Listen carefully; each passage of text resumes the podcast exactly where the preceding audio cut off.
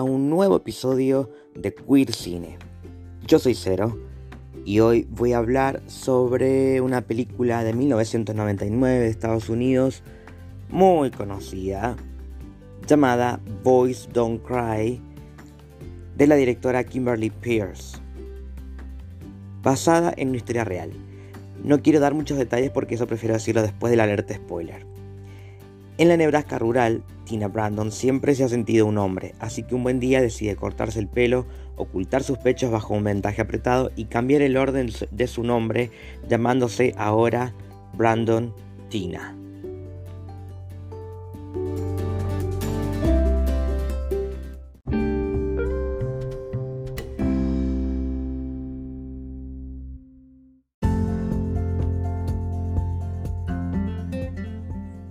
Hay mucho para decir de esta película y espero que no se me escape ninguno de todos los detalles que quiero recorrer. Así que vamos a empezar por el principio. Esta película sí se hizo muy conocida por el hecho de que en el 2000 eh, Hilary Swank ganó el Oscar a Mejor Actriz por este personaje. Sí, ya sabemos, es una actriz interpretando un personaje trans y gana el Oscar a Mejor Actriz cuando el personaje es un hombre. Em, en una época en la que todavía no se cuestionaba esto, pero si han visto el documental Disclosure, por ejemplo, sí hay una disconformidad por parte de la comunidad porque em, no había forma de que este personaje fuera interpretado realmente por un hombre trans. Además, sumemos que esta es una historia basada en una historia real, pero no respeta del todo lo que sí se conoce de la historia. Y esto lo vamos a comparar un poco con el documental que se estrenó un año antes a la película llamada The Brandon Tina Story, em, donde eh, hay detalles que sabemos que en esta adaptación en ficción no respetó y que un poco también pesó a la comunidad LGBTQ, en especial a la afrodescendiente. Y ahora también voy a ir por ese lado. Por otro lado, películas protagonizadas por personajes trans en los 90 lamentablemente no habían muchas y las que habían tenían esta, eh, esta parte de que simplemente nos mostraban tragedia y que no había forma de, poder vivir en la sociedad si no era morir. Em, entonces, también, si bien está muy bien interpretada, muy bien dirigida y todo lo que quieran, y que esté basada en una historia real además, pero que traía desesperanza a la comunidad trans de ese entonces. Y además de que también se entiende que por más que la historia sucedió en el 93, eh, se pone en evidencia el poco apoyo que había por el gobierno y por la visibilidad en los medios de la posibilidad de hacer una transición de género eh, con, dignidad y con, con las condiciones más aptas para que una persona no viva con miedo y con incertidumbre. Y además hay que sumar también de que en ese entonces por supuesto todavía no se hablaba, pero eh, hay muchas cosas que hacen ruido y que tienen que ver con, con la forma en que se hablaba en ese entonces de estos temas, tanto en el documental como en la película, porque por ejemplo en el documental sí, cuando se trata de las placas y de personas más allegadas a Brandon, eh, sí se referían a él como un hombre. Pero en la película y en los personajes más controversiales siguen tratando a Brandon de mujer y eh, de, perversión y, y, que incluso Brandon dentro de la poca información que debe haber tenido en ese entonces y de las pocas posibilidades también de hacer una transición como, como parece que él quería hacer, em, mentía y obviamente que o, mentía al mundo o se mentía a él mismo y tener que fingir que era una mujer cuando no lo sentía y cuando eh, además eh, tenía apoyo por absolutamente nadie. Eso es algo que también me hace pensar en, en, relación a otros personajes cuando se trata justamente de historias guionadas desde cero y no basadas en hechos reales, pero eh, Brandon prácticamente no tenía en quién confiar y, se dejaba llevar, o sea, en la película por lo menos, su familia em, la tenía en ese momento bastante alejada, pero su madre, según el documental, todavía eh, lo trataba de mujer y mm, por más que lo quería y que, y que lo defendía y que estuvo en el juicio indignada por los resultados un poco, pero seguía tratando a Brandon de mujer. Y en la película directamente no aparece entonces tiene muy poco apoyo en quien em, confiar hasta que conoce a Lana, que Lana en un principio también está como en esto de adolescente rebelde que tiene que trabajar en un pueblo con una mentalidad eh, conservadora y de, campo donde se conocen ahí prácticamente todos y que tienen dos delincuentes en su casa como si nada. Eh, el tipo que le da cerveza a la niña y que está todo el tiempo cosificando a las mujeres y que eh, se siente como el rey del pueblo, que puede hacer lo que quiera porque la policía también es, cualquiera. Em, entonces, obviamente que em, Lana siente que su vida es una mierda, como en un momento lo dice. Y, y ve en Brandon que es eh, la única persona que la trata como realmente quiere ser tratada. Porque además Brandon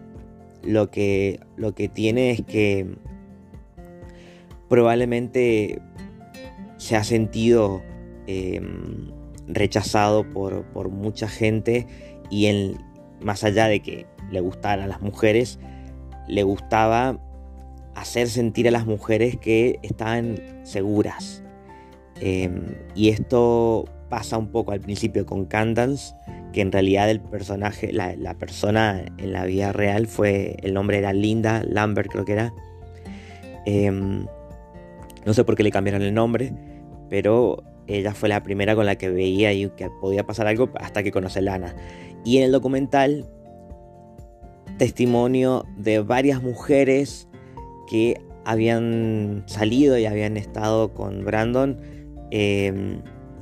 pensaban lo mismo, de que, de que les, hacía, las hacía sentir bien, de que nadie las trataba como Brandon y que, según una de ellas, que besaba muy bien. Em, y Lana obviamente que siente lo mismo, porque entre tantos machirulos y tipos violentos, Brandon viene a tratarla como, como eh, con, la, esperanza incluso de poder irse de ahí y tener una vida tranquila por lo menos. Em, no voy a juzgar en ningún momento la actuación de nadie, en especial la de Hilary Swank, porque sí, tengo que reconocerlo, así como hablé hace poco también en Breakfast on Pluto de la actuación de Cillian Murphy, eh, Hillary está perfecta. Si se trata de pensar que si se merecía, el Oscar, sí. Pero bueno, sabemos que lo injusto es que es una mujer cisgénero interpretando un personaje trans. En la actualidad, obviamente que esto ya no se perdona y que no sé si Hillary en la actualidad tiene algo para decir al respecto, pero mm, sí eh, es convincente su actuación y, bastante respetuosa también, quiero creer. Con respecto a las cosas que se desdibujan del caso real, por lo menos de lo que se dio a conocer a través de los testimonios en el documental, hay un personaje que directamente no aparece en toda la película y que también fue asesinado en la misma noche que eh, estos delincuentes mataron a Brandon y a, y a Linda, que era eh, Philip Devine, creo que era el apellido, que era un hombre afrodescendiente que estaba ahí en la misma casa y que según lo que entendí, porque no me acuerdo bien si esto pasa, era un chico gay.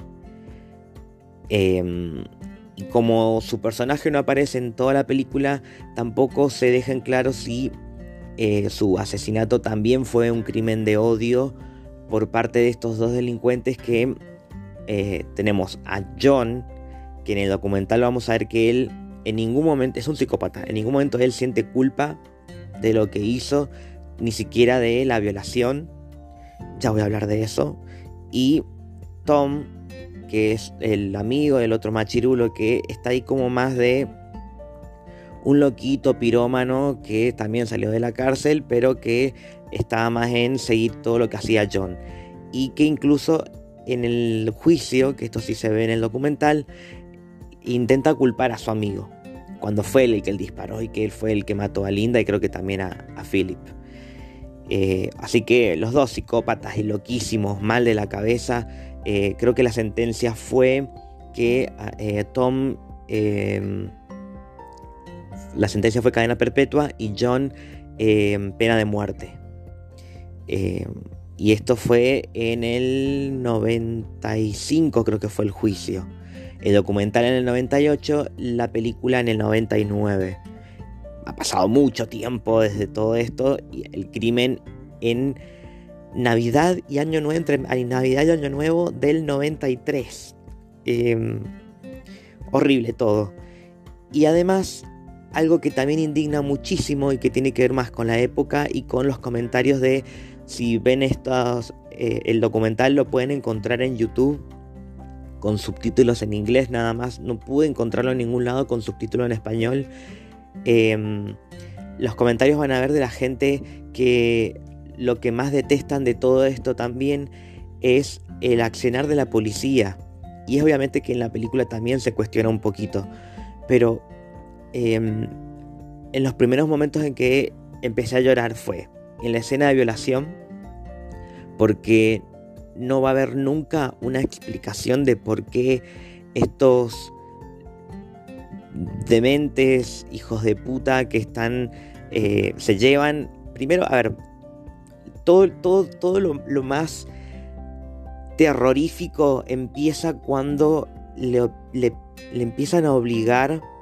a, Brandon que se baje el pantalón para demostrar si es hombre o no. Esa escena horrible en la que le bajan el pantalón y que le obligan a Lana a mirar cuando Lana ya sabía eh, este secreto. Em, y ella, enamorada de Brandon, no le importaba. Em, pero tampoco había tenido una conversación con Brandon de de, que ella le dijera, mira, yo ya lo sé y no me importa, yo te amo a vos por como sos, eh, pero que en esta escena que lo, le obliguen y que le desnuden y que están todos mirando ahí en la casa em, y humillando, humillando a Brandon delante de todos que de ahí se lo, se lo lleven a, en medio de la nada, primero para golpearlo y después para evidenciarlo eh, como que para ellos es una mujer y que por eso ellos tienen el poder de hacer lo que quieren con lo que quieran con, eh, con, Brandon y, lo violan los dos. En el testimonio em, John dice que em, como derecho de él de, que, de que para él es una mujer él quería demostrar que es mujer teniendo sexo con, con Brandon, que le decía Tina, él, obviamente, porque es el nombre que tenía en el, en el DNI de, antes, pero de alguna forma Brandon, ante la ley, al haberse cambiado el nombre, era un delito, em, lamentablemente. Entonces John le empezó a decir Tina. Y, y para en el, testimonio que tiene él, estando ya en la cárcel, y en el, bueno, el juicio también diciendo, eh, yo quería tener sexo para, para demostrar que es una mujer. Entonces por eso lo hizo. Y que como veía que se vestía como hombre, que tenía el pelo corto y qué sé yo, no se le paraba. Como diciendo,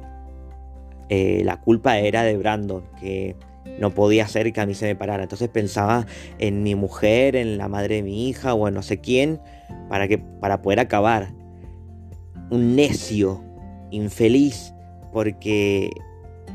eh, por el testimonio de Brandon sabemos que eso está grabado en audio, que en el documental se escucha y que en la película se recrea de alguna forma. Brandon lo dice, eh, como su, nunca había tenido sexo a través de su vagina, entonces eh, todo fue violento, pero ponele que en algún momento hubiera querido experimentar, pero estos infelices estaban haciendo todo contra su voluntad, era una violación como se conoce violación en, que estos, estos eh, delincuentes estaban abusando de Brandon eh, para humillarlo, para demostrarle que ellos tenían un, poder sobre él y de que, de que ellos iban a hacer lo que quisieran. Y, Tom fue quien, creo que fue, sí, creo que fue Tom, eh, que lo golpeó y después de, las dos violaciones en el mismo momento, lo tiran al piso y le siguen golpeando. Después se lo llevan a casa de John para que se bañe. Como diciendo, bueno, ya aprendiste la lección, ahora nunca más vuelvas a mentir y la culpa la tuviste vos. Y obviamente que Brandon por miedo dice, sí, llévenme a mi casa, eh, tienen razón, yo tuve la culpa, pero llévenme a mi casa. Em, se lo llevan a la casa de, John y queriendo bañarse se escapa por la ventana a buscar a Lana para de todo, no sé, con la poca fuerza que le quedaba, Lana eh, lo lleva a... Estoy repasando esto porque son cosas que quiero tener en cuenta más que nada, pero eh, Lana lo lleva a la policía y ahí tenemos el testimonio que está grabado en el documental se escucha la grabación y acá tenemos otra vez humillación porque el policía infeliz preguntando cosas, aún cuestionando porque ante la ley Brandon era un delincuente que tenía eh, denuncias eh, y, citaciones por diferentes razones, porque había robado, porque había cambiado su identidad, porque mm, había mentido ante la ley. Eh, y porque había faltado una citación incluso. Em, entonces lo cuestionan todo el tiempo de, que esto que venía a denunciar de esta, de esta violación, eh, preguntándole, pero ¿por dónde te violaron? Decilo, ¿por dónde te violaron? Porque vos no sos hombre. Eh, todo este tiempo como otra vez humillación y la única persona que tuvo un poco de decencia fue la enfermera que obviamente se dio cuenta de que había sido una víctima de todo esto y que no era la primera vez que veía algo así. Eh, y luego de esto, tratando de ocultarse, creo que, no me acuerdo a dónde se va, pero en un lugarcito ahí tratando de dormir, eh, todo golpeado y humillado y, atacado, eh, pasa la noche con Lana donde Lana es su única esperanza de, poder tener una vida tranquila después de todo esto y quedan de acuerdo en que Lana se va a ir de ahí con, con Brandon, pero Brandon ya sintiendo culpa y sintiendo eh, una revolución de cosas, le deja una carta queriéndose ir, pero la madre de Lana sabía que Brandon estaba ahí y al otro día Em, estando en la casa de, de Candance, ahí era, justamente en la casa de Candance, el personaje Candance, pero la vida real Linda, eh, donde en la vida real también estaba Philip Divine. Llegan estos delincuentes em, con Lana y no solamente van con la idea de matarlo, sino de hacerlo delante de Lana para que ella vea también que ellos no han perdido eh, su masculinidad ahí por haberlo dejado libre. Además, teniendo en cuenta que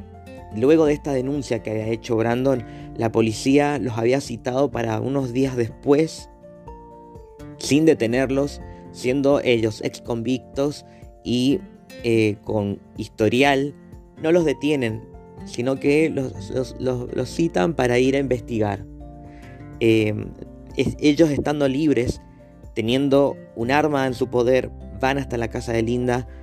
matan a Brandon, matan a Linda, no sé por qué, matan a Philip por estar ahí de testigos y no matan a Lana para que ella vea quiénes son ellos, que ellos son los que deciden todo. Ella ya perdida en, en, en, no saber qué pensar ni sentir, se queda ahí tirada en el piso al lado de Brandon y según lo que también se cuenta en el testimonio de, Lana, em, lo último que ve de Brandon es su sonrisa diciéndole, yo te voy a amar sabiendo que ahora yo voy a morir. Em, yo, yo, siempre te amé. Y eso creo que le da un poco el, sentido del, nombre de, la película, que obviamente está basado en una canción que se escucha durante la película, la canción de The Cure, em, Boys Don't Cry, los muchachos no lloran, que es como el, tal vez la filosofía que tenía Brandon de eh, yo me siento hombre y dentro de este contexto de pueblito entiendo lo que significa ser hombre y empieza a reaccionar de esa forma a pesar de todo lo que le pasa. Eh, sí, llora en un momento, pero obviamente que va a llorar si le acaban de hacer lo peor que te pueden hacer en, la vida eh, y la única forma que, que, termina toda esta historia es con la muerte de Brandon, que es lo que un poco, de, poco no, me, paja me da porque dentro de las pocas representaciones que había en el cine, teniendo esta historia, lo único que puedes mostrar es a un hombre trans eh, humillado, em, violado y asesinado eh, para la comunidad trans me imagino que debe haber sido un golpe fuerte y encima que la historia no respete a, la historia real, eh, por más que la película esté bien hecha, pero son cosas que no, se perdonan.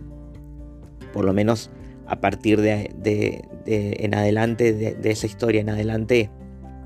en, cuanto a representaciones, eso no se perdona. Pero por lo menos yo sentía que en algún momento tenía que hablar de esta película y hacer este análisis y, pensar en todas estas cosas que he dicho porque eh, por más que obviamente yo no soy trans, pero entiendo eh, me identifico con, la violencia y el miedo que, se vive eh, este personaje y que me, destruyó. Terminé llorando y ahora también recordando todo en la indignación y en, y en, el dolor que hay que tener que soportar por, por el por esos privilegios que tienen ciertos hombres de los cuales abusan y que aunque los tiempos han cambiado, siguen existiendo crímenes de odio hoy en día que, nos llenan de dolor y que por eso yo voy a seguir haciendo este podcast para, para que estos temas no se dejen de hablar nunca. Em, pero voy a tratar de que las próximas representaciones eh, no sean de este estilo. Simplemente que es una película que forma parte de la cultura pop en cierto punto y digo pop porque es una película muy conocida. Em, pero bueno, ya está. Ya terminó Boys on Cry para Queer Cine. Em, me gustaría saber qué opinan ustedes. Y todo eso saben que lo pueden hacer a través de Instagram o a través del blog queercineoc.blogspot.com. Me despido hasta el próximo episodio, que es el último de esta maricatón de toda esta semana haciendo un episodio por día. Yo soy Cero y esto fue Queer Cine.